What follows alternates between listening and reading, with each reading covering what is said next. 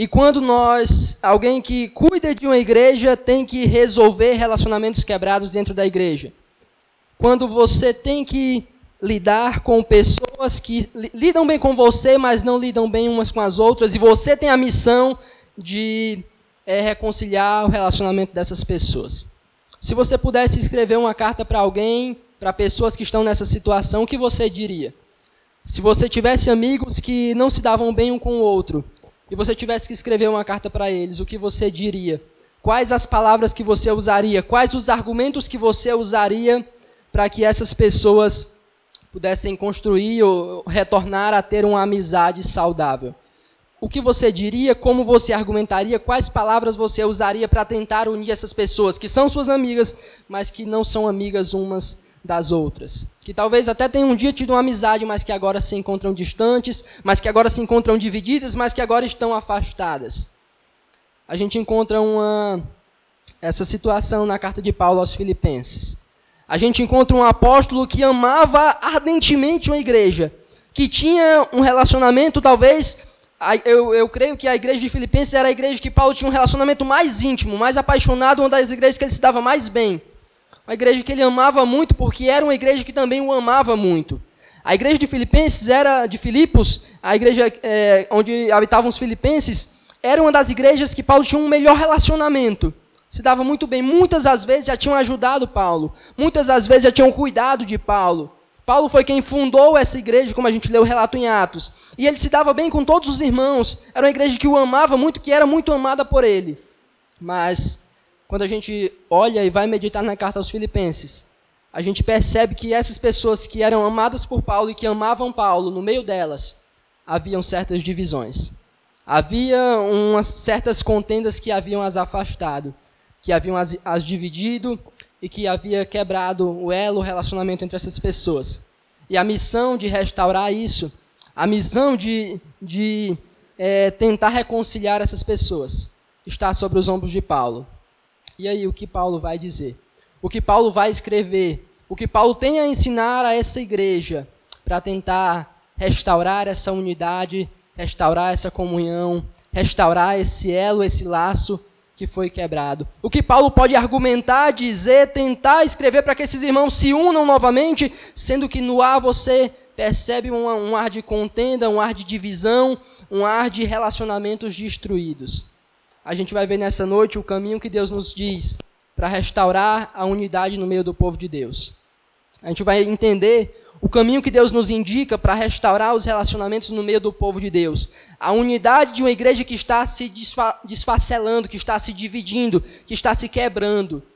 O que Deus nos diz para uma igreja que está se dividindo? O que Deus ensina, qual o caminho a pegar quando divisões têm abalado e destruído a unidade de uma igreja? A gente vai meditar nisso a partir do, do capítulo 2, versículos de 1 a 4, certo?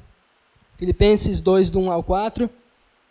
Eu vou ler aqui na versão NAA, é muito parecida com a RA, então acho que a maioria dos irmãos tem RA, vai dar para perceber tranquilamente, tá bom? Filipenses 2, do 1 ao 4, diz assim a palavra de Deus. Portanto, se existe alguma exortação em Cristo, alguma consolação de amor, alguma comunhão do Espírito, se há profundo afeto e sentimento de compaixão, então completem a minha alegria, tendo o mesmo modo de pensar, tendo o mesmo amor e sendo unidos de alma e mente.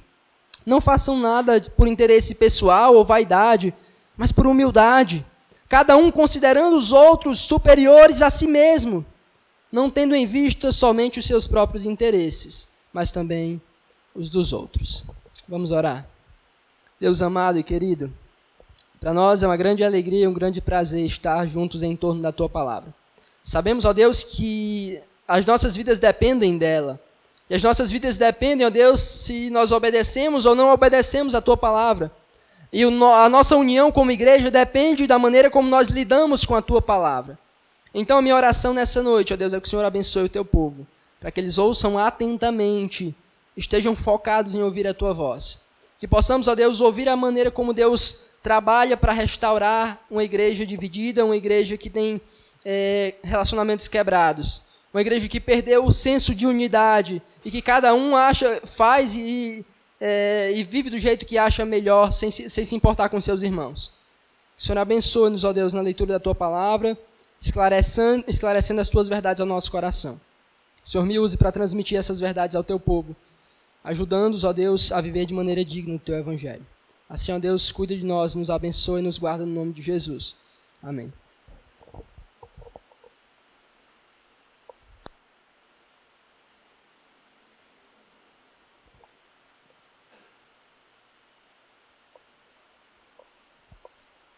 Deu para os irmãos entenderem de início a problemática que eu quis criar? O, o problema que Paulo tenta resolver nessa sessão de uma igreja que não tem mais unidade, de uma igreja que as pessoas não estão mais pensando da mesma maneira, uma igreja em que cada um se importa somente com a sua vida e que não quer saber mais de como seus irmãos estão vivendo de uma igreja em que cada um só consegue pensar em si mesmo. E cada um consegue viver do jeito que acha melhor e essa individualidade, esse egoísmo, esse egocentrismo exclui os outros e a igreja fica dividida. Ou cada um no seu canto ou as suas panelinhas. É mais ou menos esse o ar da carta aos filipenses. De por mais que seja uma igreja com muitas virtudes, com muitas coisas boas, havia uma falta de unidade de pensamento, de ação que dividia a igreja, que criava esse problema tão grave. E Paulo, por amar essa igreja, escreve com esse tom de alguém que quer reconciliá-los, de alguém que quer reconstruir essa união, reconstruir essa, é, essa junção no povo de Deus, essa unidade no povo de Deus. A primeira coisa que eu quero que a gente olhe no versículo 1 da carta de Paulo aos Filipenses, capítulo 2, é que Paulo ele começa é, essa discussão sobre preservar a unidade no meio do povo de Deus, que a, a ideia é justamente essa. Qual o caminho que vai, Paulo vai pegar para preservar a unidade no meio do povo de Deus? E ele começa de uma maneira muito interessante no versículo 1. Ele diz assim: ó, Portanto, se existe alguma exortação no Espírito, alguma consolação de amor, alguma comunhão do Espírito, se há profundo afeto e sentimento de compaixão, ele tá de... isso é muito interessante. A gente pode ler a princípio e achar que Paulo está levantando uma questão, uma dúvida, de que Paulo não tem certeza de que há isso nessa igreja. Normalmente a gente isso acontece em muitas, muitos pontos do Novo Testamento, porque a gente lê esse si como se fosse um si de dúvida, um si que, de alguém que não tem certeza. Mas essa palavra é bem mais traduzida como uma vez que, uma vez que ou é, pelo fato de vocês estarem assim, por isso, um portanto, não é um si de dúvida, mas é um si de, de uma certeza do que ele tem. Uma vez que há isso na igreja, uma vez que isso está acontecendo, e não um si de dúvida. Então, quando Paulo escreve à igreja, uma vez que há, se há alguma exortação, uma vez que há alguma exortação, e a palavra exortação significa encorajamento. Não aqui uma exortação no sentido de repreensão, de admoestação, mas uma exortação no sentido de encorajar. A palavra significa isso aqui. É encorajar alguém que está passando por alguma luta. Se há, uma vez que há alguma consolação de amor, alguma comunhão do Espírito, ou também um profundo afeto e compaixão. O que é que Paulo está querendo dizer? Olha, meus irmãos, nessa igreja, vocês não sabem que é, há alguma exortação em Cristo, há encorajamento da parte de Cristo para vocês. Vocês são pessoas que são alvos do encorajamento de Cristo diariamente. Vocês têm um relacionamento com Cristo, e nesse relacionamento de, com Cristo, vocês desfrutam de muitos benefícios. Vocês desfrutam de muitas bênçãos, e uma dessas bênçãos é esse encorajamento da parte de Cristo. Vocês são constantemente encorajados por Ele a perseverar. Vocês são constantemente, diante das suas lutas, incentivados, motivados a prosseguir. Então, isso é um privilégio que Paulo está descrevendo para essa igreja. Olha, vocês são é, alvos do encorajamento de Cristo. Vocês são consolados de maneira amorosa. Esse consolo aqui é um discurso de amor. É Cristo vindo, se chegando a nós e nos consolando com palavras de amor. Essa comunhão do Espírito é a maneira como Cristo ele efetua essa consolação, esse encorajamento É através do Espírito que habita em nós, o nosso Consolador, que ele traz é, consolo, encorajamento, é que ele traz esse profundo afeto e essa compaixão, tanto de maneira pessoal, como através de outras pessoas. Então, ele está descrevendo aqui que é, nós, as pessoas para quem ele está escrevendo, e nós que somos seu povo, somos alvo de muitos privilégios. Somos alvos de muita graça da parte de Deus. Nós somos consolados, nós somos motivados, nós somos incentivados, nós somos encorajados pelo Espírito Santo com palavras de amor diariamente. Há em nós compaixão, afeto, tanto de Deus pessoalmente para conosco, como através dos nossos irmãos. E é isso que Paulo está querendo mostrar para esses irmãos. Ele vai construir essa imagem. Ele quer que eles percebam que eles são alguém privilegiados. Eles, ele quer que eles percebam que eles são pessoas abençoadas e que recebem muitos privilégios da parte de Deus. Ele quer mostrar para eles que tudo que eles têm recebido é por graça, é por bondade, é por misericórdia. E essas são verdades que precisam ser lembradas. São verdades que, quando nós as esquecemos, nós nos tornamos indiferentes, nós nos tornamos egoístas. Nós não podemos é, deixar com que isso aconteça. E o que é que ele vem a dizer em seguida? Ele está construindo isso, ele está mostrando que nós somos alvos desses privilégios de Deus, somos encorajados, somos motivados, somos abençoados por Deus e pelos nossos irmãos. E nós não podemos é, receber tudo isso e esconder isso para nós mesmos e não compartilhar com outros. Olha o que ele diz no versículo 2 desse mesmo capítulo. Então, ele traz uma, é, uma consequência do que ele está falando. Ele traz um complemento. Olha, eu estou descrevendo isso, de que vocês são encorajados, de que vocês são consolados, de que vocês são motivados por Deus, de que vocês são alvos da graça de Deus. Então ele traz: olha, já que tudo isso acontece, uma vez que vocês recebem tudo isso, então completem a minha alegria, tendo o mesmo modo de pensar tendo o mesmo amor, percebam a ênfase, e sendo unidos de alma e mente. Olha o que Paulo está dizendo, meus irmãos. Eu quero que vocês completem a minha alegria, mas antes de dizer isso, ele dá uma motivação, e o versículo 1 é justamente esse ponto: a motivação. Qual a nossa motivação para, no caso, completar a alegria de Paulo? A alegria é essa que estava abalada, por quê? Por causa do relacionamento quebrado das pessoas que ele amava. Então ele diz: Olha, completem a minha alegria. Como é que a gente completa a alegria? Pensando da mesma maneira, tendo o mesmo amor, sendo unidos de alma e espírito. E qual a nossa motivação para isso? É o que ele já falou. Ele está dizendo: vocês devem ter um só pensamento, vocês devem estar unidos, porque vocês são encorajados, porque vocês são motivados, porque vocês recebem o amor de Deus diariamente. Então, visto que vocês têm todas essas bênçãos, visto que vocês recebem isso, visto que vocês são alvos da graça de Deus, do amor de Deus, completem a minha alegria. Amem uns aos outros da mesma forma, pensem da mesma forma, é, sejam unidos de alma e mente. Paulo está trazendo um peso para nós, uma responsabilidade para nós. Ele está mostrando: olha, vocês têm recebido diversas coisas boas, vocês têm sido encorajados, vocês têm sido incentivados, vocês têm sido consolados nas tribulações. Eu sei que vocês sofrem, e essa carta fala muito sobre sofrimento também. O povo de Deus era muito perseguido, e no, inclusive no, no capítulo 1, versículo 29, ele diz algo muito interessante, que para eles, eles não haviam recebido o privilégio de apenas crer em Jesus, mas também de sofrer por Jesus. Então eles sofriam muito, mas nesse sofrimento eles eram consolados, eles eram motivados, eles recebiam no seu ouvido palavras de amor do próprio Deus através do Espírito. Então Paulo constrói isso, olha, olha o número, os vários benefícios que vocês recebem. E todos nós aqui também podemos testemunhar tudo isso. Nos momentos de angústia, nos momentos de dor, Nada é mais reconfortante do que o Espírito Santo vindo a nós e nos consolando.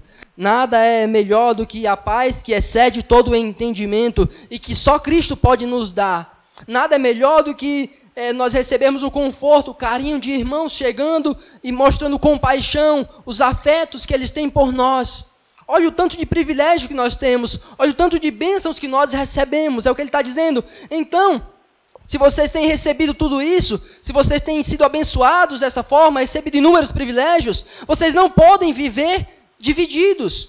Vocês não podem viver cada um pensando de uma maneira. Vocês não podem viver cada um amando somente aqueles que você gosta mais. Havia também isso.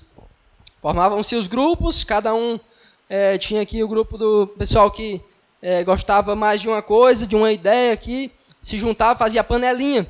Aí o outro grupo que pensava diferente daquele fazia panelinha. E um grupo amava só o grupo deles. Aqueles irmãos ali que pensam diferente não amam o grupo deles. A gente ama só os que estão mais perto de nós. E Paulo diz: olha, tende o mesmo amor, amem-se da mesma maneira, todos vocês. Não amem só os que são mais próximos. Não amem somente quem é da sua panelinha. Amem todos com o mesmo amor. Tenham o mesmo pensamento, sejam unidos de alma, de mente. Tentem preservar essa unidade no meio do povo de Deus. Tentem preservar essa união no meio do povo de Deus. Evitem essas divisões. Evitem de fazer essas panelinhas e de amar somente os que estão mais próximos. Por quê? Qual a motivação? Porque vocês têm sido abençoados. Vocês têm recebido graça. Vocês têm recebido consolo. Vocês têm recebido encorajamento. Isso tudo não é bom? Isso tudo não é maravilhoso? Então, completem minha alegria caminhando de mãos dadas, unidos, com o mesmo pensamento, com um só propósito.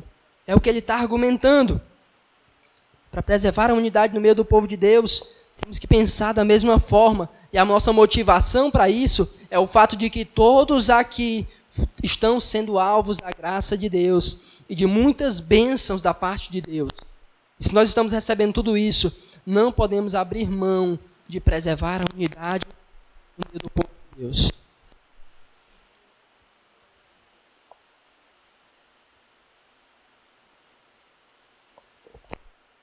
Deixa eu dividir isso para você entender.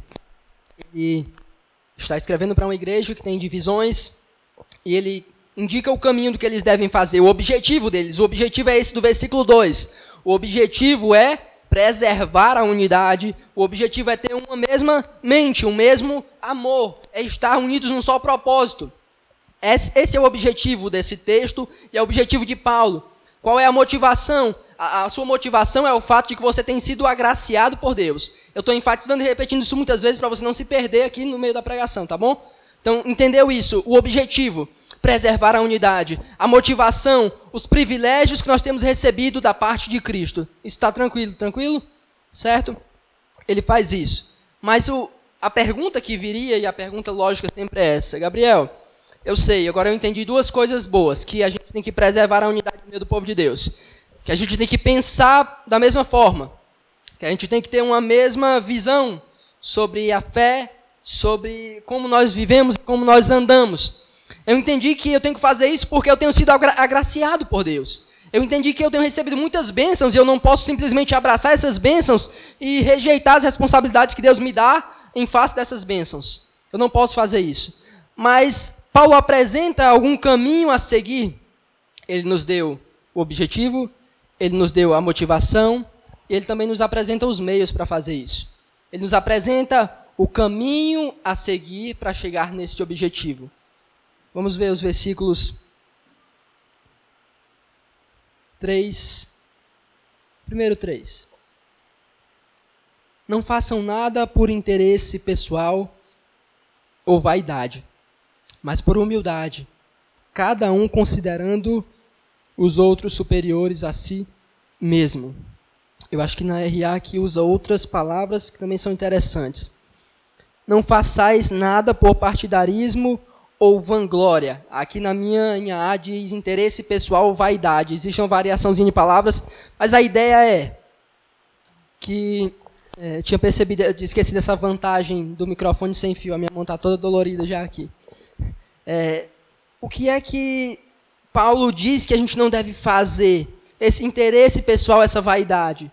A ideia aqui é que é, ele está mandando você abrir mão de uma atitude egoísta, de uma atitude egocêntrica de sempre se preocupar com os seus interesses. E nessa busca pelos seus interesses, você divide, você é, contende, você briga com os que estão à sua volta. Ah, quando você pensa somente nos seus interesses, e a ideia aqui de vaidade, algumas versões vanglória, é a ideia de que você busca fazer isso para se exaltar. Você busca fazer isso para se engrandecer. E nessa sua busca por se exaltar, por se engrandecer, você entra em contenda com os que estão à sua volta. Isso, isso destrói igrejas. Você quer ser o maior, você quer ser o melhor, você só pensa em você mesmo, você só pensa em aparecer, você só pensa em querer a glória toda para você. E nessa sua busca, causam divisões, causam contendas, causa partidarismo e afasta as pessoas de você. Talvez isso estivesse acontecendo na igreja de Filipos. Pessoas se preocupando com a sua própria imagem, pessoas se preocupando com o seu próprio status querendo se envaidecer, querendo se engrandecer e causando divisão no meio da igreja por causa disso. Então, a primeira coisa que Paulo dá, o caminho que Paulo diz para que eles é, é, não dividam a igreja, mas preservem a unidade da igreja é: não façam isso. Não vivam é, achando que vocês são os melhores e os maiores. Não vivam achando que vocês têm que se engrandecer e que os outros não são nada. Pelo contrário, ele diz, mas por humildade isso é interessante. O caminho a abandonar é o caminho de, da, de receber a glória. O caminho de se engrandecer, de se envaidecer. E o caminho a pegar é o caminho da humildade. E isso é interessante Paulo escrever. E eu gosto sempre de falar isso porque é algo muito marcante. Essa é uma palavra que nem mesmo na língua grega existia e muitos estudiosos dizem que foi o próprio Paulo que é, deu existência a essa palavra. Por quê? Por uma coisa muito simples. A ideia de humildade não tinha nenhuma vantagem no contexto grego e no contexto romano. A ideia de ser humilde não faz o menor sentido na cosmovisão dessas pessoas para quem ele está escrevendo. Humildade é você não pensar de você acima do que você é. É você não criar uma imagem ilusória de que você é mais do que aquilo que você é. É você fazer uma autoanálise sincera lá no seu coração e perceber que você não é tão bom assim. Que você não é o centro do coração de Jesus, que você não é tão forte, tão poderoso, tão bom como as pessoas dizem às vezes, ou como você cria essa imagem. Humildade é você olhar para dentro de você, perceber a sua imagem e viver dessa maneira. Ver com essa imagem real de quem você é. Um pecador falho, um pecador errante e que não tenta se engrandecer para as pessoas. A humildade é você nunca querer se colocar acima dos outros para humilhá-los. Isso é humildade. Mas para o contexto romano isso não fazia o menor sentido.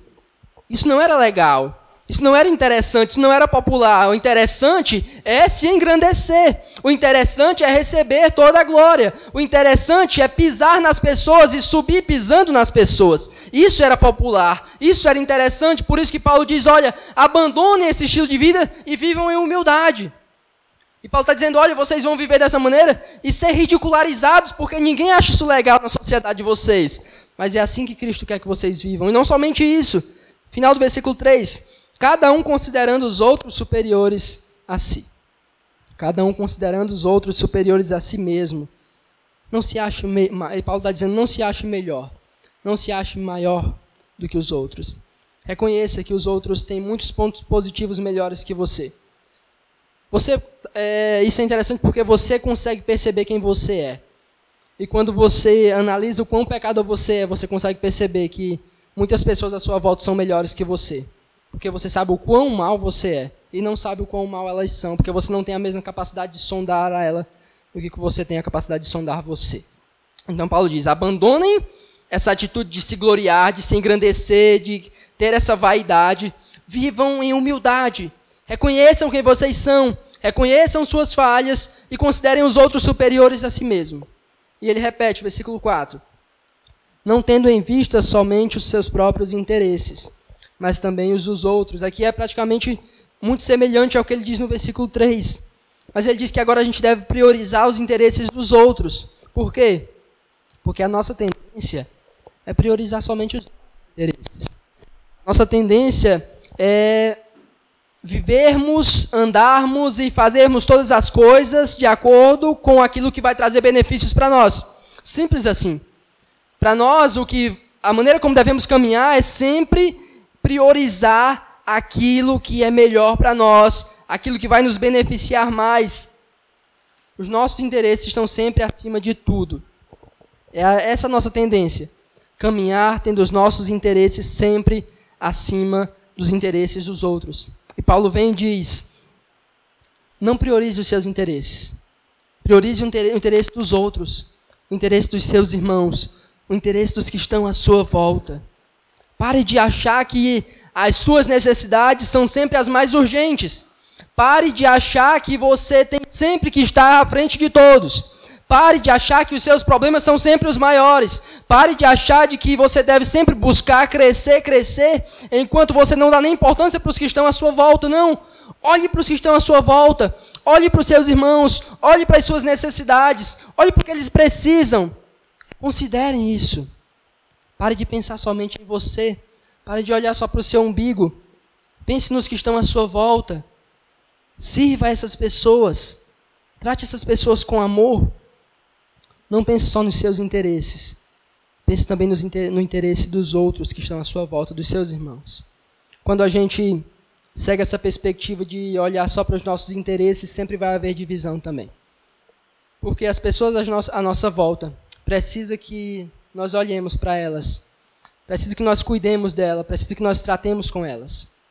Quando a gente trabalha essa perspectiva de cuidar dos interesses dos nossos irmãos. E aqui não é a ideia não é se intrometer na vida das pessoas.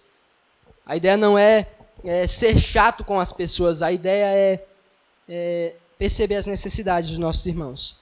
Perceber que pessoas têm necessidades maiores que as nossas. Perceber que pessoas têm dores maiores que as nossas. Perceber que pessoas precisam de cuidados muitas vezes mais do que nós precisamos. E intervir. E muitas vezes dizer, meu irmão, não, não preciso não atenda esse irmão, sirva esse irmão, cuide desse irmão, porque ele precisa mais do que eu. Quando nós abrimos mão dos nossos interesses, servimos humildemente aos nossos irmãos, é, trabalhamos em prol dos nossos irmãos, a unidade da Igreja de Cristo é preservada. Essa união maravilhosa no meio do povo de Deus é preservada. Mas eu não queria deixar somente aí, eu não queria encerrar aqui. Eu não queria que a gente ficasse nessas coisas que, de certa forma, algumas dessas são práticas, mas que podem ainda se tornar mais práticas. Eu quero ir mais prático com você, quero ir mais profundo, quero ir bem mais no seu dia a dia e na maneira como você se relaciona com as pessoas dessa igreja e com as pessoas à sua volta. Eu quero trazer sete lições que são práticas de verdade de como preservar a unidade no meio do povo de Deus, de como manter essa união, esse fato de nós sermos um só corpo. Sete lições práticas, se você quiser anotar para fazer as suas metas do ano novo, vai ser muito bom.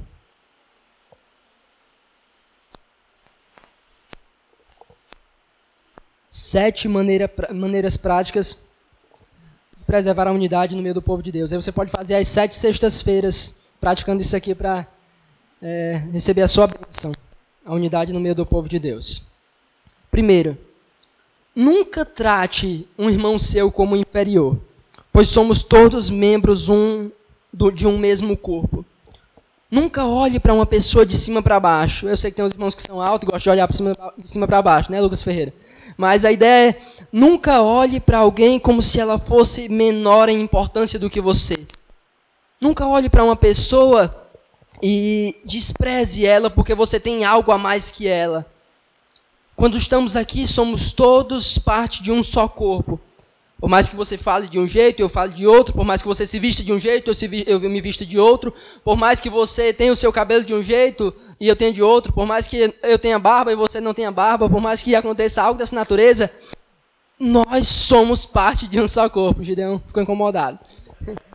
Por mais que você tenha algumas diferenças e haja essa diversidade, nós somos membros de um mesmo corpo no céu não vai ter uma classe maior do que a outra classe. Não vai ter uma classe com suíte e a outra classe sem suíte. Não vai ter uma parte que vai receber é, mais glória.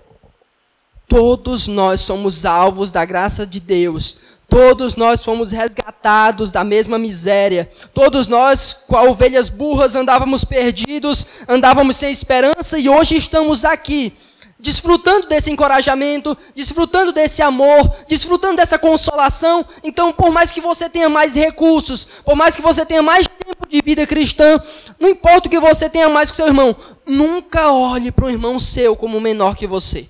Quando você faz isso, quando uma igreja tem esse status de uns serem mais importantes que os outros, vai causar divisão no meio da igreja. Vai criar pessoas ressentidas. Vai, causar, vai criar aqueles que se exaltam e aqueles que estão sempre lá reclamando. O pastor só olha para aquele irmão ali, o pastor só quer saber daquele irmão. Os irmãos só procuram aquele irmão. É, o pastor só vai tomar café na casa daquele irmão, essas coisas. Não acredite nisso. O, o mais pobre é o mais rico que está aqui. Não importa. Todos somos membros de um mesmo corpo. Então sempre olhe para o seu irmão dessa forma. Como alguém que é parte de um corpo vocês estão unidos, vocês foram chamados por Cristo e são irmãos, têm a mesma graça que os atingiu, que os trouxe até Cristo. Nunca olhe para alguém, algum irmão seu, é, dando menos importância, certo? Primeiro ponto. Segundo, segundo ponto, segunda aplicação.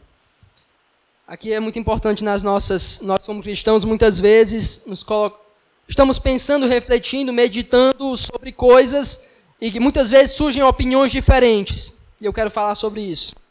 Sempre que você discordar de alguém, no meio do povo de Deus, pense muito bem antes de expressar sua opinião e busque resolver a diferença de uma maneira pacífica.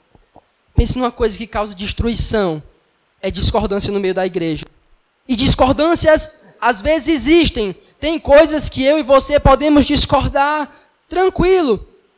Existem outras, é claro, que não dá para discordar. E se você discordar, eu vou lhe chamar de herege e mandar você embora daqui. Mas tem coisas que dá para discordar tranquilamente. Eu penso assim, meu irmão, tranquilo, de boa. Pode pensar, eu penso diferente.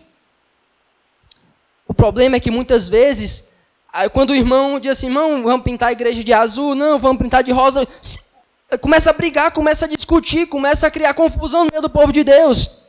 Meus irmãos, vamos fazer um culto esse horário, não, vamos fazer outro horário. E essas questões triviais dividem o meio do povo de Deus. Muitas vezes, irmão, eu penso dessa forma sobre esse assunto, eu penso dessa forma, e as pessoas não sabem resolver de maneira pacífica. Expressa a opinião logo detonando o irmão. Isso divide o povo de Deus. Essas questões triviais, que não são tão importantes, não precisa causar, causar isso. Não precisa causar essa confusão. Então, todas as vezes que algum irmão disser algo que você discorda, primeiro você pensa muito bem: será que eu preciso expressar minha discordância? Será que vale a pena eu discordar? Será que vale a pena eu dizer assim, não? Ou então você, não, guarda isso aqui, eu consigo guardar para mim de boa, tranquilamente, não preciso nem expressar. Mas quando você perceber que tem que falar, fala de maneira pacífica. Fala de maneira tranquila, fala de maneira sensível, porque quando você muitas vezes fala de maneira arrogante, expõe sua discordância, o irmão se ofende, o irmão discute, e a igreja de Cristo se divide por questões tão bobas que nem precisavam se dividir. Muitas vezes a gente vai discordar de uns dos outros aqui. Muitas vezes, na aula do Elps, de vez em quando acontece uma discordânciazinha. É, mas se, se acontecer isso, fala de maneira pacífica, pensa bem, nunca chegue arrogantemente para discordar do seu irmão, certo? De maneira prática. Quando você discordar, respira, Pense um pouquinho. Pede para o Espírito Santo trabalhar em você. Terceiro ponto.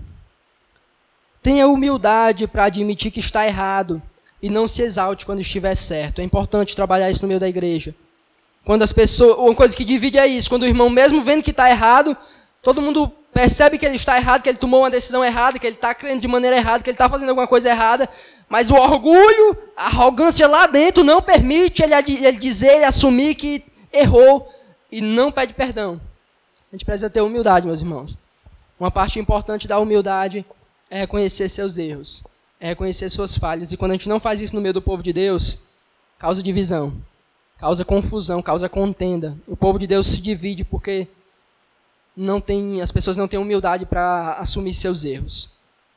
E a segunda parte dessa terceira é que quando você estiver certo, não humilhe seus irmãos, não se exalte sobre seus irmãos, não saia gritando aí, otário, eu estava certo, estava errado, não faça isso. Outra coisa que causa divisão, humilhar as pessoas quando se está certo.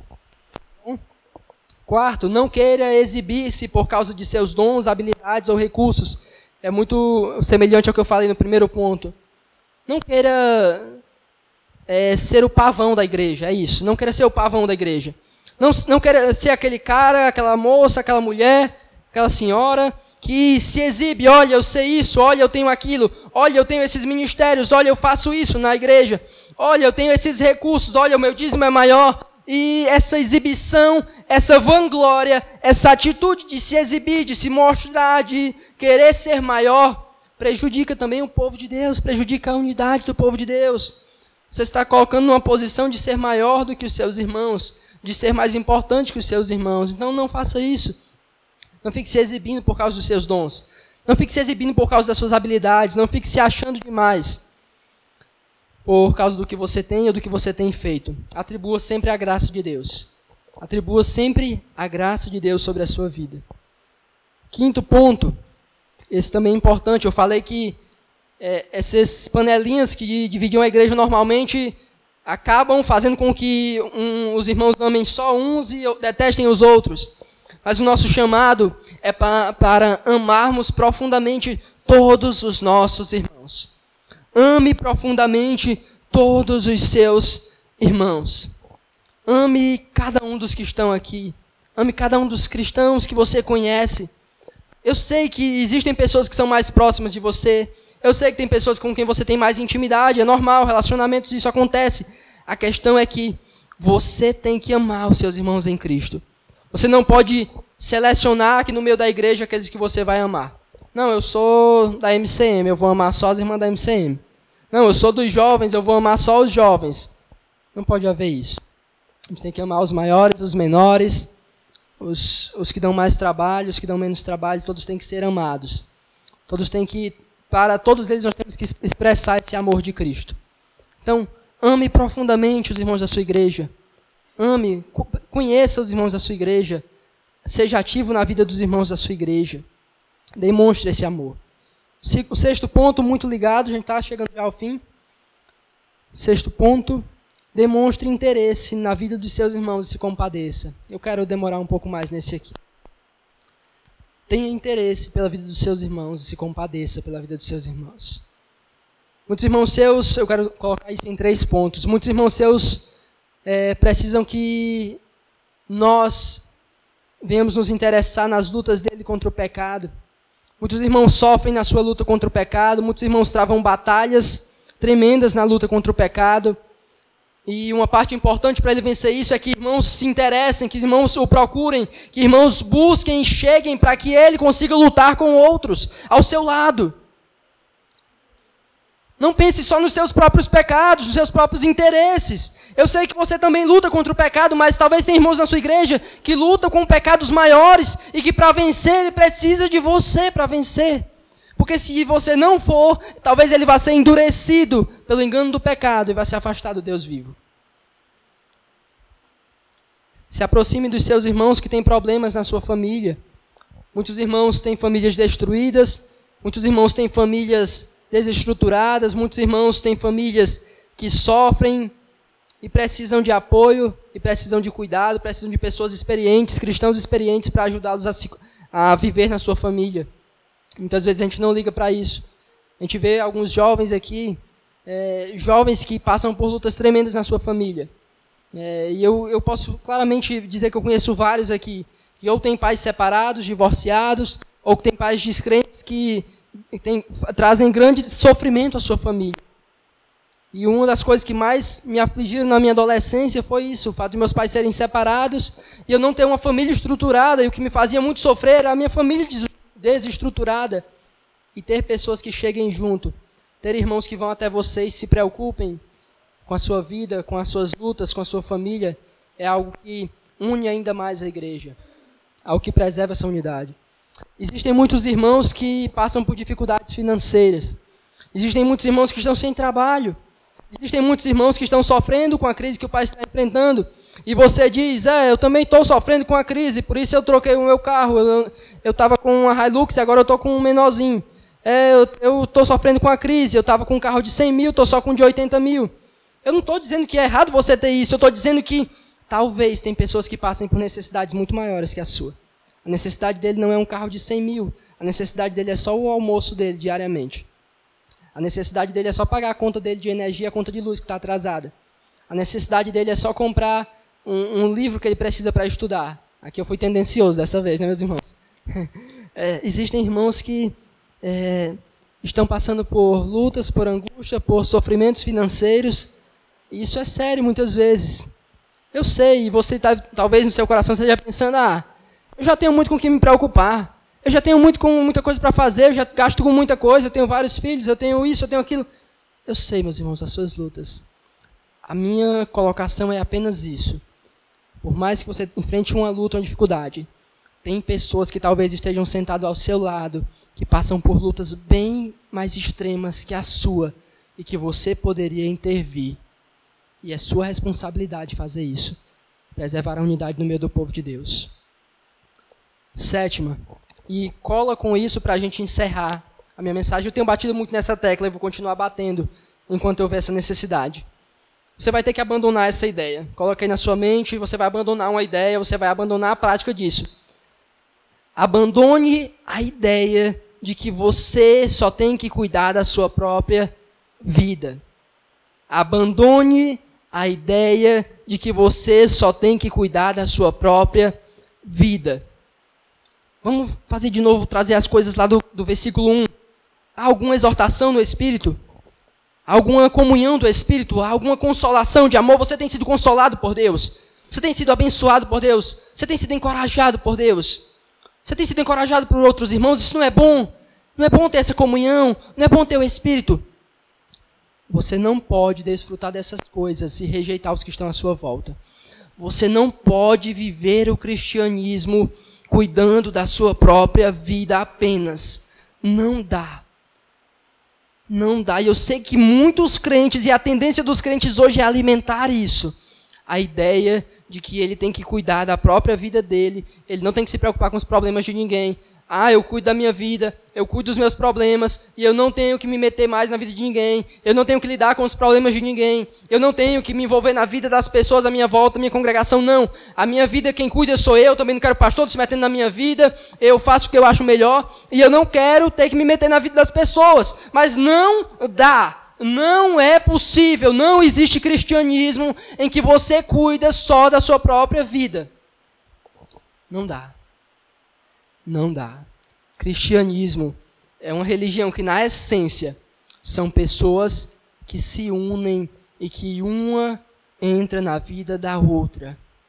Em que pessoas estão aqui em comunhão e que elas não podem viver as suas vidas como se a outra não existisse. Você não pode só abraçar o seu irmão aqui na hora da confraternizada da, da comunhão e ir embora sem saber que ele existe. Talvez se você der uma olhada à sua volta, você vai ver pessoas que você não sabe o nome e você está aqui há muito tempo. Talvez você vai olhar para o lado e ver pessoas que você nunca falou com ela direito e você está aqui há muito tempo. Talvez você vá olhar ao lado e saber pessoas que você nunca falou com ela direito. Você não sabe as lutas dessa pessoa. E você não sabe o sofrimento dessa pessoa. Como é que você tem preservado a união da igreja de Cristo dessa forma? Você tem muitas pessoas que você nem se importa com a vida dela. Você tem muitas pessoas que você nem se preocupa com a vida delas. Tem muitas pessoas que você não estão nem aí, você não quer nem saber como ela tem vivido. Não alimente essa ilusão, eu não quero deixar você alimentar essa ilusão. Saia daqui hoje com essa ilusão destruída. Você não pode viver o cristianismo cuidando da sua própria vida e deixando a vida dos outros para lá. Não dá. Não dá mesmo. Não dá legal. Pessoas têm que se envolver na sua vida. Pessoas têm que. É, você tem que se envolver na vida de pessoas. E se você não gosta disso, está complicado para você viver a fé cristã. Está complicado para você viver a fé cristã. Está complicado para você adentrar no cristianismo. Porque a religião cristã é uma religião de povo, de pessoas, de estar junto, de comunhão, de pessoas envolvidas uma na vida das outras. Então, se você não gosta de gente, se você não gosta de se envolver com pessoas, talvez você esteja no lugar errado. E no céu vai ser assim. O tempo todo, o tempo todo com essas pessoas. Siga esses passos. Faça isso.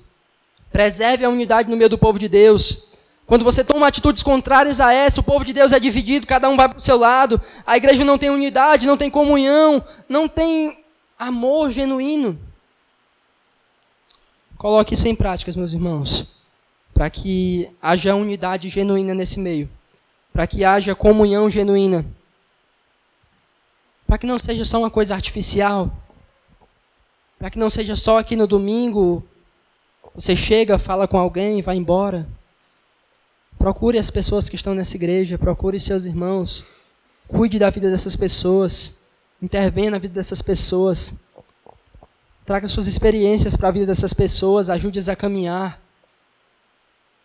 Sirva essas pessoas, cuide dessas pessoas, trabalhe na vida deles. Deixe Deus usar você para fortalecer a unidade no meio do povo de Deus. Se preocupe com as pessoas. Deixe de pensar só em você mesmo. Pense nos irmãos que estão à sua volta. Pense naqueles que têm coisas mais difíceis para resolver do que você. Nós somos uma comunidade, nós somos um povo. Temos que ser unidos. A minha reflexão é: você tem contribuído para essa união? Não, a minha pergunta não é se você tem dado dízimo, não é se você tem vindo aqui alguns dias. Minha pergunta é: você tem contribuído para essa união ficar mais forte? Você tem contribuído para esse povo ficar mais unido? Você tem contribuído para esse laço estar mais firme? Ou você não tem feito nada para que isso aconteça? Vocês reflitam sobre tudo isso, meus irmãos, e busquem um caminho diferente um caminho de preservar a unidade cristã. Vamos orar.